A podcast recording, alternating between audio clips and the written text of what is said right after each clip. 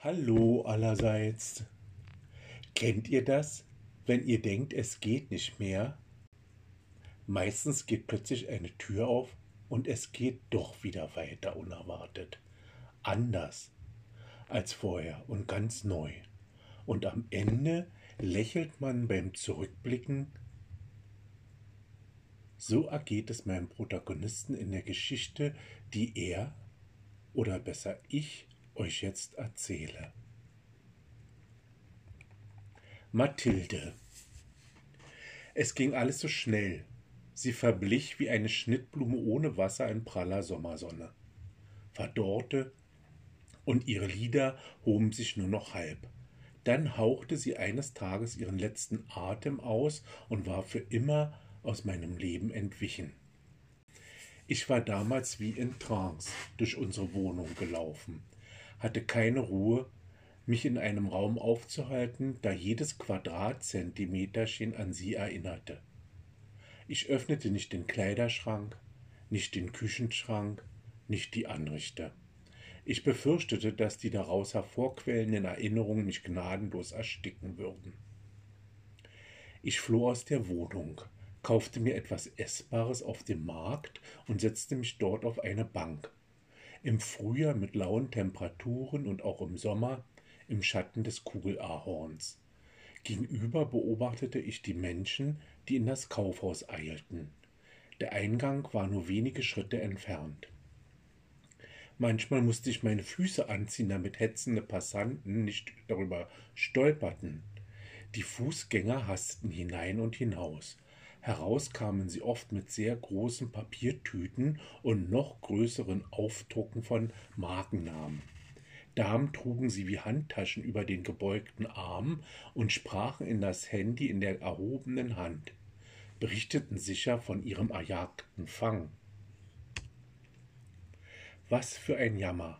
Eine Horde Konsumenten, die keinen Gedanken daran verschwendeten, wie endlich das Leben ist denen kam gar nicht in den Sinn, dass sie am letzten Tag ihres Daseins all diese Tüten, Beutel und Packungen nicht mitnehmen können. Jeden Abend kam der Augenblick, an dem das Kaufhaus abgeschlossen wurde und die übrig gebliebenen Besucher ausspuckte wie Verdauungsreste. Ich betrachtete die Schaufenster, in denen nach und nach das Licht anging. Die Damen und Herren, die darin standen und in unnatürlichen Posen erstarrt schienen, trugen bunte, schrille Kleidung oder festliche oder kühl sachliche, je nach Thema der Dekoration. Manchmal waren sie nackt und hielten nur Schilder in den Händen. Ausverkauf, dann war wieder eine Saison zu Ende. Das war nun meine Heimat geworden, auch im Herbst. Dann kam der Winter und es wurde zu kalt für die Bank. Ich fand einen Platz im Café, ebenfalls gegenüber dem Warenhaus, aber ein bisschen entfernter. Die Gesichter der Konsumenten erkannte ich. Manche winkten mir zu oder nickten. Ich war am Platz inzwischen Inventar. Zu Hause war immer noch alles beim Alten, die Wohnung ohne Mathilde leer und kalt. Ich mied die Räume, kam nur zum Schlafen. Am Morgen stand ich auf, wusch mich, kleidete mich an und ging zum Marktplatz. Zu Hause blieb ich nur, wenn meine Nichte mich besuchte und rührend umsorgte. Sie riet mir einmal, die Schränke auszuräumen, die Zimmer zu renovieren. Ich nickte nur und sagte später. Da stand das Mädchen deplatziert im Flur, rief noch einige Male so etwas wie Hallo. Ich habe einfach nicht reagiert. Dann gab sie auf und ging wortlos, kam danach viel seltener. Nun saß ich im Café, Frau Krause hatte Dienst und brachte mir ungefragt ein Kännchen Kaffee. Hier, Walter, dein Kaffee. Magst du heute Käsekuchen oder Streusel? Streusel, erwiderte ich, ohne vom Kaufhaus wegzusehen, um die emsigen, raffenden Ameisen weiterhin zu beobachten. Das Warenhaus schloss um 22 Uhr seine Pforten, das Café zwei Stunden später. Ich genoss wie immer die letzten leisen Momente, in denen der Ameisenhaufen zur Ruhe kam und nur noch das schöne warme Licht der Retrolaternen den Platz beleuchtete, die Schaufenster von unten Lichtkegel spiegelten. Eines Tages bewegte sich Madame Blond, so nannte ich die Schaufensterpuppe mit der blonden Perücke. Sie war diejenige, die immer besonders grazil ihre Finger spreizte. Ich sah es sehr genau. Ich kenne ja meine Kulisse der Weltwirtschaft. Madame ruckelte. Ich fixierte sie, ließ sie nicht mehr aus den Augen, strengte mich so an, dass sie tränten und das Bild verschwamm. Wäre Mathilde hier, sie fände es spannend wie ich, da war ich mir sicher. Einige Tage später ruckelte genau diese Puppe wieder. Mir war das unheimlich. Ich konnte das früher gar nicht erwarten, denn dann würde ich erneut direkt vor dem Geschehen sitzen und alles genauer betrachten. Auf dem Heimweg blieb ich an diesem Fenster stehen und besah mir die Werbefigur intensiv. Hatte man ihr aus irgendwelchen marketingtechnischen Gründen einen Ruckelmotor eingebaut, um unterbewusste Aufmerksamkeit zu erzeugen? Ich blickte durch die Scheibe und suchte nach einem Kabel oder einem technischen Gerät, was die Schwingung hätte verursachen können, bemerkte dabei jedoch, dass ich eine neue Brille benötigte, da mein Sichtbild unscharf war. Einige Wochen später saß ich in der Frühjahrssonne vor dem Fenster und sah jede Kleinigkeit durch die neue Brille auf meiner Nase. Ich besah mir das Szenario vom Morgen bis zum Abend, bis die Stadt wieder in ihre Totenstarre ohne Kaufrausch gefallen war. Da bewegte sich die Blond erneut. Wackelt diesmal so stark, dass ich annahm, sie stürze gleich.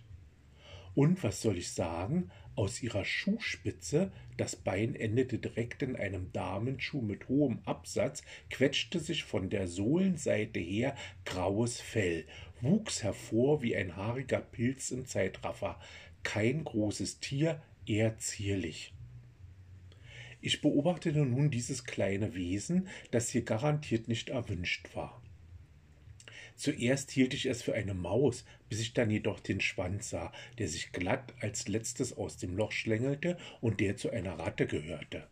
Sie blieb kurz sitzen, rieb sich die Augen und die spitze Nase, schnüffelte in die Luft und sah mich dann an. Erschrocken duckte sie sich ruckartig, ließ mich nicht aus den Augen, entspannte sich aber schnell wieder. Ich sah mich links und rechts um. Niemand beobachtete, was ich erblickt hatte, da ich fast allein war. Ich pfiff kurz. Die Ratte hob ihren Kopf, also durch die dicken Scheiben konnte sie mich scheinbar hören. Man ahnt ja nicht, was Tiere für ausgefeilte Sinne haben im Vergleich zu uns Menschen. Oder die Schallwellen suchen sich ihren Weg durch unbekannte Kanäle.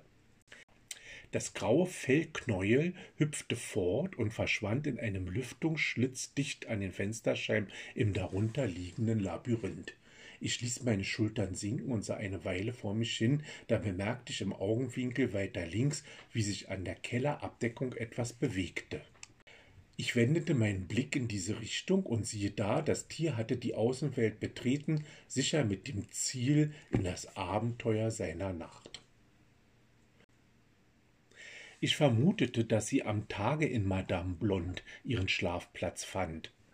Während all die Kaufsuchenden durch das Haus trabten auf dem Weg zu ihrer Glückseligkeit, schlief das possierliche Tierchen unbeeindruckt im Schatten der Werbung.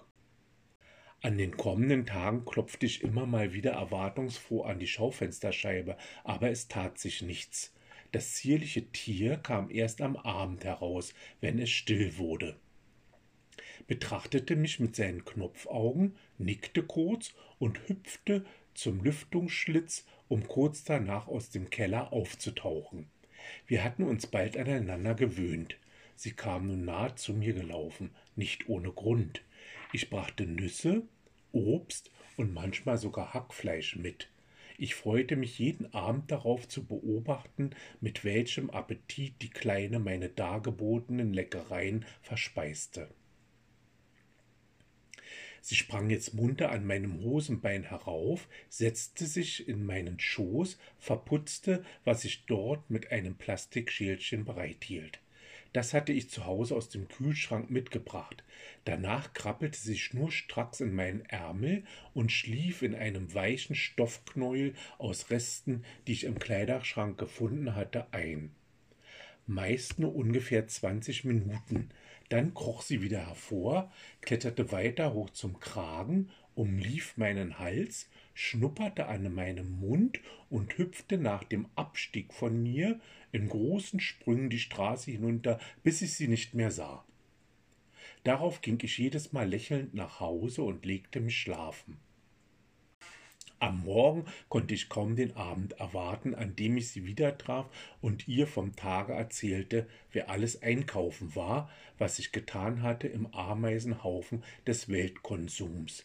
Sie und ich waren zwei einsame Satelliten zwischen all dem Weltraumschrott, der uns umflog, und wir piepten uns lebenserhaltende Signale zu. Sie lag gerne in meinem Ärmel, kuschelte sich an mich, hörte zu, manchmal schnaubte sie tief durch, wenn sie besonders absurde Erlebnisse von mir hörte. Oder ich spürte an meiner Haut ihr Herz hastig klopfen.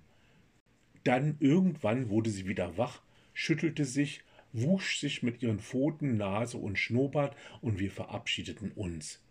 Ich streichelte ihren kleinen weichen Bauch und hatte den Eindruck, sie lächele. Jeder Abend endete nun mit meinem Ritual. Gute Nacht, liebe Mathilde.